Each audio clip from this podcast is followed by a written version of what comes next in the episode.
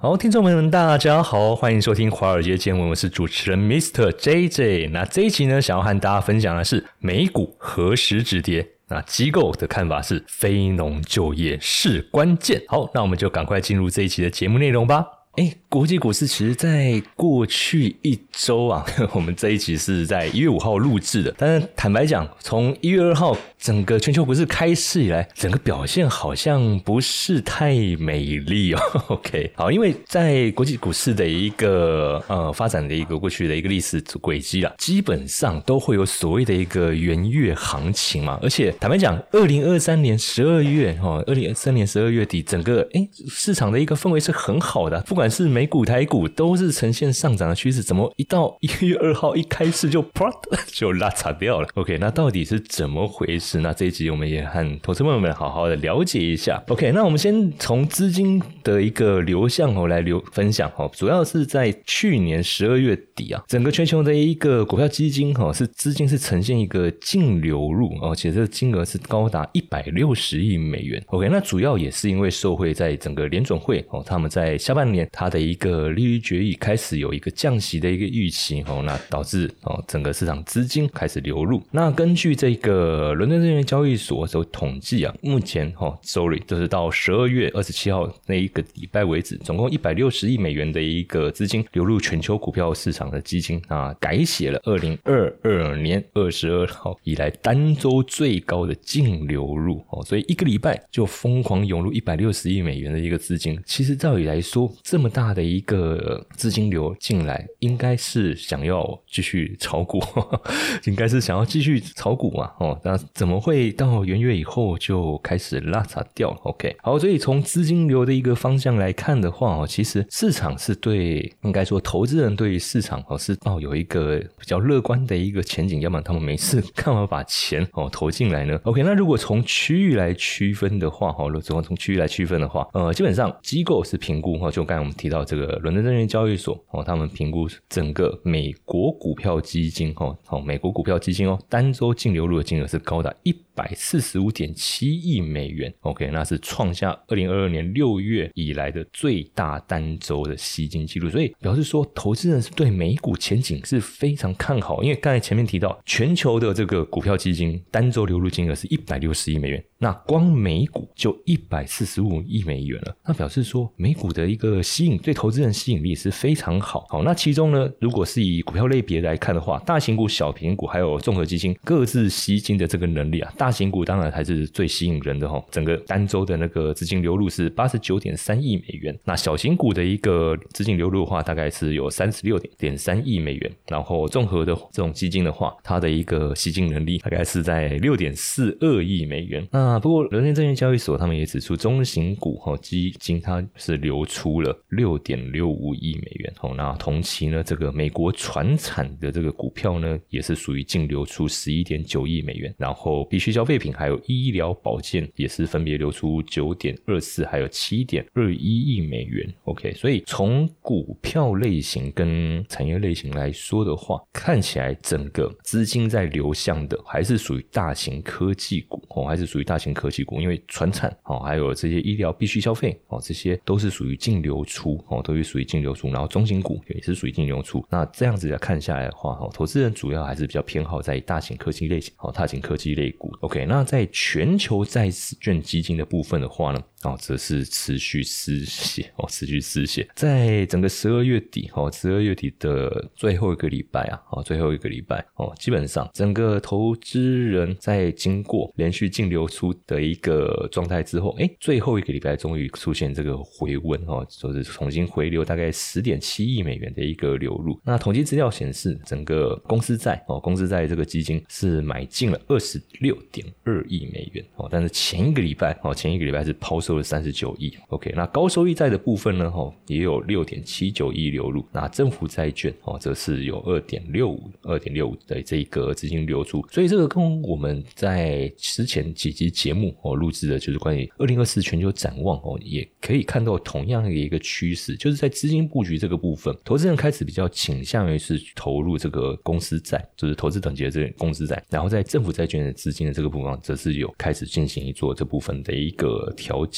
好，然后流动性高、稳定性收益还有低风险这种特性的这种全球货币市场基金哦，也在获得青睐哦，吸金能力是九十一点二亿美元。那这个是在十二月底哦，十二月底表现哦相当惊人的一个吸金能力哦，吸金能力 OK。然后呢，在新兴市场的部分呢，诶，新兴市场部分，因为大部分机构也是看好二零二四年新兴市场的表现，所以在十二月底的时候哦，就去年十二月底的时候，整个新兴市场的股票基金单周哦也吸引了十九点点四亿哦，十九点四亿美元的一个流入，算是终止哦，终于结束了连续十九周的这个净流出。好，但是呢，新兴市场债券基金哦。仍然面临这个抛压哦，在十二月最后一个礼拜，依然有十三点三亿美元的一个流出。OK，所以我们先从资金流向这个部分，然后来观察到，在整个全球金融市场，这个是二零二三年十二月最后一周全球金融市场的一个资金的一个流向哦。那可以看到，就是投资确实是比较偏好哦，确实是比较偏好美国大型的这种科技类股，还有新兴市场股票以及投资级的公司债。OK，那接着我们再从基本面哦，基本。面这个总体经济基本面的部分，好，那因为元月开市以来，哦，那美国这边已经公布他们最新的这个 PMI 的一个数据，可是呢，从数据的一个结果来看，哦，坦白讲，并不是太乐观，因为就美国制造业这个 PMI，哦，就是 IN 的这个制造业指数呢，公布的数据是四十七点九，那基本上这个 PMI 指数，哦，PMI 指数，我们在评估它的一个荣枯值是以五十作为一个分界。线低于五十哦，表示是一个比较疲弱；那高于五十，表示是一个哦比较好的一个数据哦。那现在最新的这个数据哦，最新的这个数据是四十七点九，而且是连续三个月都低于这个荣枯水位五十哦，这个分水岭之下。好，那这个是美国哦，美国在基本面的部分，诶，制造业基本面好像不是太乐观哦，好像不是太乐观。那在欧元区的制造业 PMI 总值呢，也是四十四点四。那当然，虽然跟十一月的初值。四十二点四十四点二稍微来的高啊，但是坦白讲，你不及格就是不及格。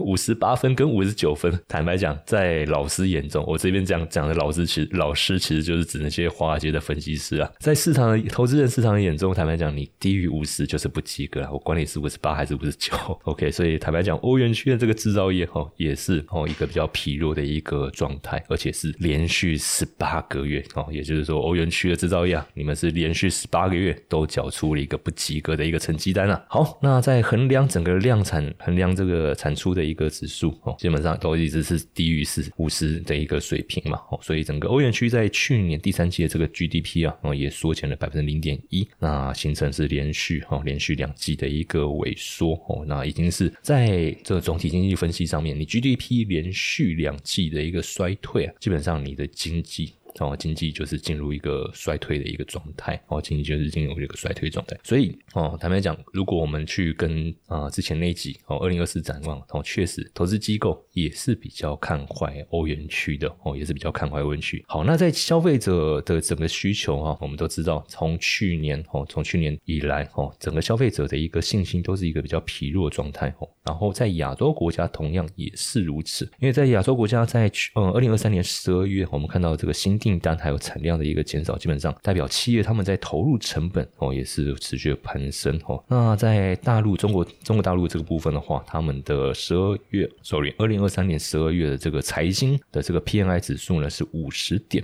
八哦，较前一个月是增加了百分之零点一哦，然后呢是连续两个月位于五十哦，就是扩张区间之上，而且这个数字也是近四个月以来的新高。那虽然数据反映啊是制造业的一个呃还算不错的一个状态，因为我们刚才说到制造业这个 PMI 指数，我们就是以五十为一个分水岭，所以你五十之上就代表是及格分数哦，表示你整个制造业是处于一个扩张状态哦。当然坦白讲，你制造业生产再多。东西如果消费者不买单，那迟早你还是得面临要去调节库存的一个问题。呢你到最后这个数据还是会下来哦，还是会下来。所以在中国大陆的部分哦，虽然说制造业哦，制造业这个部分它的数据表现是好，但是如果结合消费。哦，消费信心这个部分的话，那其实投资人那我，就华尔街这些机构分析师，他们来讲，对中国市场的一个前景看法还是相对比较保守。好，那在台湾的部分，哦，台湾部分在去年二零二三年十二月制造业 PMI 恶化到四十七点一，哦，是比在十一月前一个月啊这个四十八点三的这一个数据要在那度下滑。好，然后南韩的部分呢，则是小幅下滑，从五十跌破，来到四十九点九。OK，那当然，南韩的出口虽然就从他们的出口数据来看，虽然是有所表现，但是呃，从这个标普全球的这些数据来呃观察来说的话，新订单的月哦比进一步是下，然后是进一步下滑的哦。那这代表说。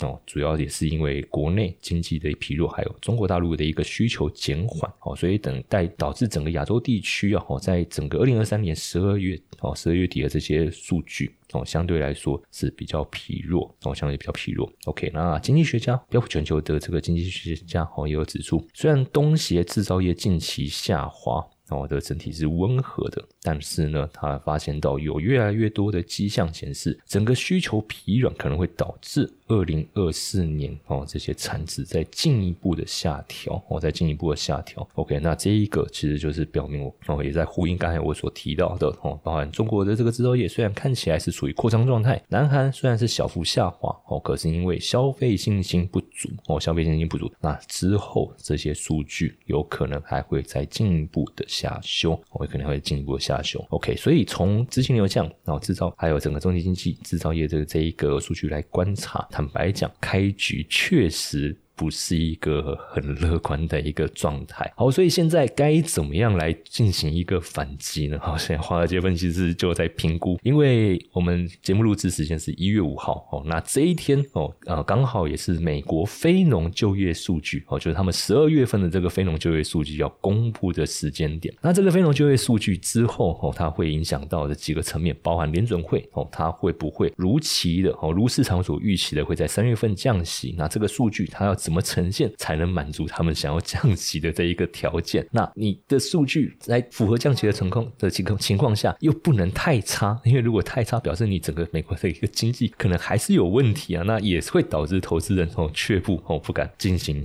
哦进行投资。OK，所以在呃非农就业数据公布哦之前哦，通常哦投资人会去看一个叫做小非农的数据哦，去看那个小叫小非农，我觉得这是呃类似这种初领失业救济金哦，还有小非农这些数数据来。去评估说，哎，那官方公布的这个就业数据，它会是呈现什么样的一个趋势？OK，所以我自己这边手中最新的一个资料，就是在一月四号哦，一月四号所公布的哦。那这个是十二月三十号当周哦，当周整个初领失业救济金的一个人数。那十二月三十号那个礼拜哦，那个礼拜的整个数据的一个表现来说的话，当时市场预估的是哦，大概有二十一点六万的这一个初领失业救济金哦，初领失业救济金人数。那最终公布的呢哦，是二十点。二万哦，所以整个数据哦，就十二月最后一个礼拜哦，去领失业救济金的这个人数啊，呃，是比市场预估要来的低的哦，是比市场预估的，而且也比在前一个礼拜。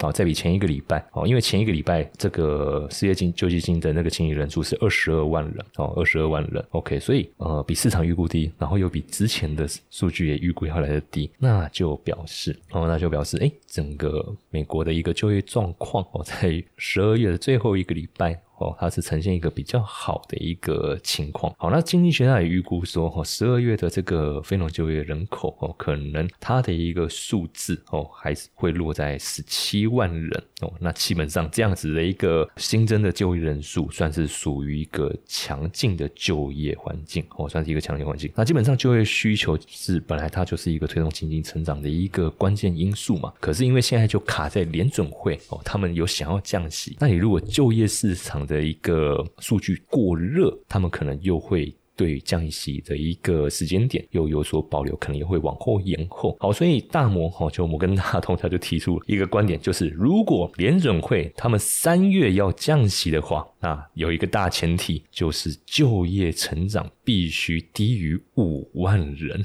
OK，所以这个条件从这样以这样子目前的一个数据水准来看，好，好像有点严苛 哦。因为呃一月五号公布的这一个数据，目前市场预估可能新增的这个就新增就业人数会达到十七万人哦，会达到十七万人。那失业率的话，可能会回升到三点八 percent 哦。那十一月的时候，那时候的新增就业人数是十九点九万，好，然后失业率是大在三点七。那十二月公，啊，十二月的这个数据就是一月五号要公布这个数据的话，就是哎，新增的就业人数会下降。但是失业率哦回升这样子的一个状态，可是距离小摩就摩根大通他们的一个评估预期啊，就是要五万人才有可能达到联准会三月降息这样的一个水准，好像距离还蛮遥远的，距离还蛮遥远的哦，因为你只能有新增五万人的一个这个 code 啊，那多出来这十几万人那怎么办？好，所以这个是摩根啊摩根大通他们的一个预期哦，所以如果从那个 Fed Watch 哦，就是那个。呃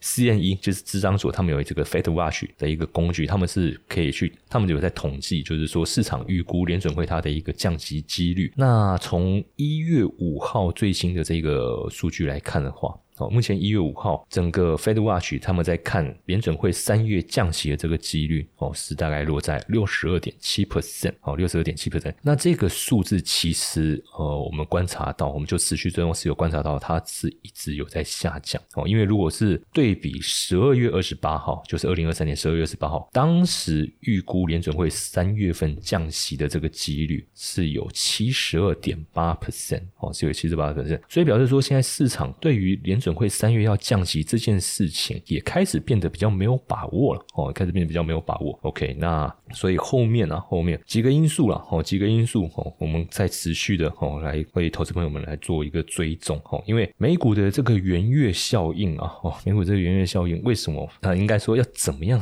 才有办法来做一个翻盘哦，来做一个翻盘？因为刚才前面一节目一开始我们也聊到。二零二三年年底哦，整个市场氛围是非常乐观的哦，非常乐观的哦。而且如果统计二零二三年整个美股表现来的话哦，道琼指数基本上创下历史新高嘛，然后标普五百它整个年度的一个涨幅是高达二十四 percent，而且距离日历历史高点哦，也就只差那么一咪咪哦，基本上就是大概在一两个交易日就可以达到哦，在就可以再创历史新高了哦。所以原本市场预期是说，二零二四年整个开局之后，哎，应该可以延。延续二零二三哦的那个年底这样子的一个涨势嘛，好，那圆月效应，我们现在聊一下圆月效应哦。基本上美股他们有一个所谓的一个圆月效应，其实 应该说股票市场、投资市场，它不本来就会有所谓那种很多季节性的一些专有名词哦。那一月份所谓的一个圆月效应说法，基本上就表示说，每一年开市开局的第一个月。通常股市会上涨哦。那如果是统计美股的这个股市的话，他们从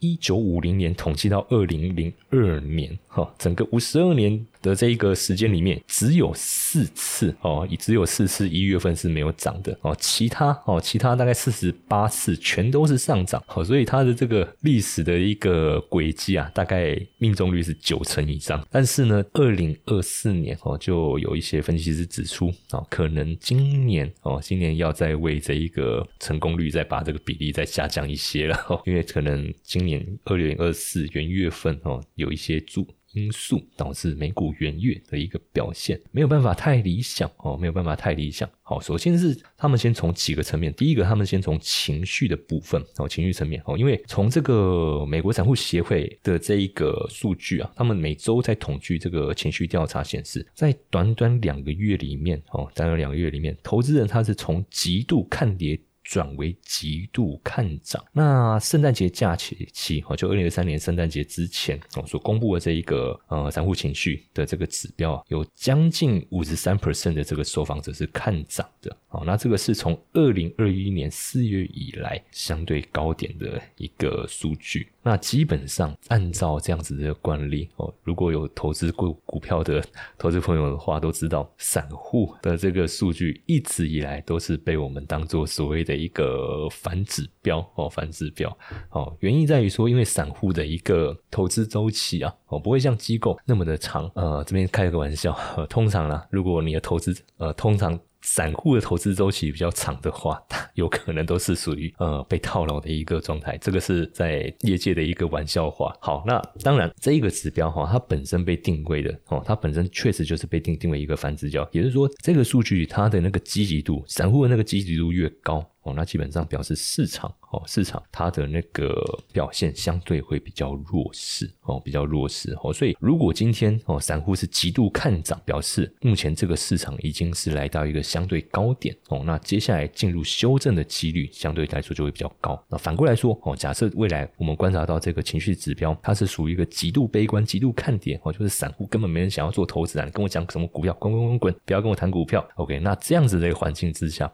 表示现在股市它是在一个相对低点的位置，那接下来反弹的一个几率我们，相对来说就会比较高。OK，所以他们先从这个情绪指标来观察到，现在散户这么热哦，现在散户这么热，那接下来哦，这个股市修正的几率可能就可能会提高。好，然后再来是关于这个 VIX VIX 的这个波动率指数，VIX 的波动率指数在近期的一个数据啊，呃，我们观察到说，在二零二三年哦，二零二三年整个呃十二月啊，哦十二月它的一个指数是来到十二哦，这个相对低点呢哦，它在十二月来到这个非常低点，因为 VIX 指数我们最去观察，基本上我们就会会去评估的是，如果它的一个数字哦，如果它的数字快速的从二十五往上窜升，甚至后面一路窜来到四十甚至更高，在这样子的一个环境下，通常代表说市场是进入一个比较恐慌的情况哦，恐慌的情况。好，可是如果今天它是一个落在二十以下。这样子的一个水准的话，好表示现现在的一个市场哦，现在是属于一个有点过度乐观的一个环境。那就有分析师指出了哦，现在 VIX 指数呢太低了，所以之后如果开始走高哦，如果开始走高，这就代表着说哦，美股可能会进入一个比较大波动的一个行情状态。所以呃，先从两个数据情绪哦，散户的情绪指数。还有这个 VIX 波动哦，这个 VIX 波动也就是美股的这个波动率来观察目前的一个市场状态哦，目前是一个市场状态都是处于一个相对过度乐观，应该说不是相对，就是一个属于一个比较过度乐观的一个情况。那再来是关于基本面的一个部分哦，因为在十二月底的时候，整个市场的一个氛围就是处在联准会要降息的一个环境之哦之下，所以市场资金和投资人都是进入一个比较乐观的。哦，比较乐观，但是呢，哦，机构就会指出一月份的一个通膨，哦，通膨的一个降幅可能会呃相对比较有限，哦，因为一月十一号，哦，一月十一号就我们节目上架之后，一月十一号，美国会公布十二月份的这个 CPI 数据，好，那根据这个克利夫兰的这个联储他们的一个通膨预测啊，十二月的这个核心 CPI 它的一个涨幅，哦，可能会呃月涨幅可能会超过百分之零点三，那如果这个预测会是准确的话，那这一个哦，这一个数据有可能会是自二零二三年五月以来的最大涨幅。那他们也表示说，就算核心通膨可以持续的往下，但是坦白说，他们认为美股现在已经完成对降息的预期定价，也就是说，现在股市已经反应过了。哦，已经反映了，就是哎，三月份联总会可能要降息，要降息，要降息哈，所以资金就开始涌入，涌入，涌入嘛。哦，那股市现在就已经先反应完了，等到它真的降息的时候，该买的都买完了，想买的人都已经买了，好，想买的人已经买。如果后面没有其他利多支撑的话，那当然很难再进一步的往上推进。OK，所以就可能导致哦这个。股市哦，在进哦，走入一个整理修正的一个状态，然后再来就是关于财报的部分哦，财报部分，因为有一些分析师认为，呃，美国第一季的这个财报有可能会令人失望哦，因为高通膨跟高利率的影响啊，基本上从二零二二年第四季开始，整个美股的大型上市公司就面临连续三季的一个获利萎缩。那虽然说获利衰退在二零二三年的第三季结束。但是现在啊，投资人在面临的一个困境是：好，你现在获利开衰退结束了嘛？接下来你必须要出现一个获利回呃获利反弹、获利回温这样子的一个情况，或者说你能能够缴出这样子的一个成绩单，我才有愿意，我才愿意，我才会愿意去再买进你的一个股票哈。好，所以现在基本上市场在评估的是说，那接下来好，你们虽然说获利萎缩这段。这个周期结束，那接下来会你们的那个复苏的一个力道够不够强？能不能够满足华尔街的一个预期？好，所以普遍是分析师是认为说，标普五百的的这些企业啊，二零二四年的这个总获利成长大概会落在十一点七 percent，然后其中 AI 产业哦，AI 产业会是会是里面的这个主导的这个产业，但是。这个预期哦，现在有一部分的投资人在担心，会不会太乐观？那如果没有达标啊，如果没有达标，会不会带来一波失望性的卖压？好，所以从市场的情绪面，然后到整个产业还有总体经济的这个基本面，那接着哦就是地缘政治的因素了哦，地缘政治因素，因为我们知道从二零二二年以来哦，俄乌战争哦一直没有结束，然后后面又在爆发这个以巴冲突哦，然后红海危机依旧持续。OK，那这些问题哦，这些问题，二零二四年坦白讲哦。你说要直接获得一个缓解，我觉得很困难哦。我觉得我自己个人会是觉得蛮难的，顶多只能透过一些外交外交斡旋的方式哦，不要让这个情势再进一步的恶化或扩大哦。因为像以巴冲突，目前哦，目前还属于就是两个势力哦的一个单独的一个对立，但是哦，但是会不会扩大成一个区域型的冲突，把整个中东哦都牵扯进来？哦，那这个是呃，目前这些。政治家 正在极力想要避免。那那坦白讲啊，我个人当然也不希望哦，不希望这个冲突再进一步扩大。但最好是赶快赶快结束啊！但是这个坦白讲也不是我们小老百姓能决定的事情哦，所以我们当然也只能期望说冲突不要再进一步扩大，而且是能够早日平息。从现实面来考量来说啦，哦，比较务实一点的观点，基本上呃，大概就是维持现状，不要进一步扩大。这个是目前比较务实的哦，也是比较普遍的一个观点哦。那法国外贸银行哈，针对全球五百家机构的这个投资人调查显示，普遍的受伤方者也是认为地缘政治风险是二零二四年全球经济和市场面临最大的威胁，而且可能会破坏全球经济和市场这个预期哈。那分析师也警告，地缘政治风险基本上不太可能减少哦。二零二四年哦，就原有的这些地缘政治风险，再加上这一年有。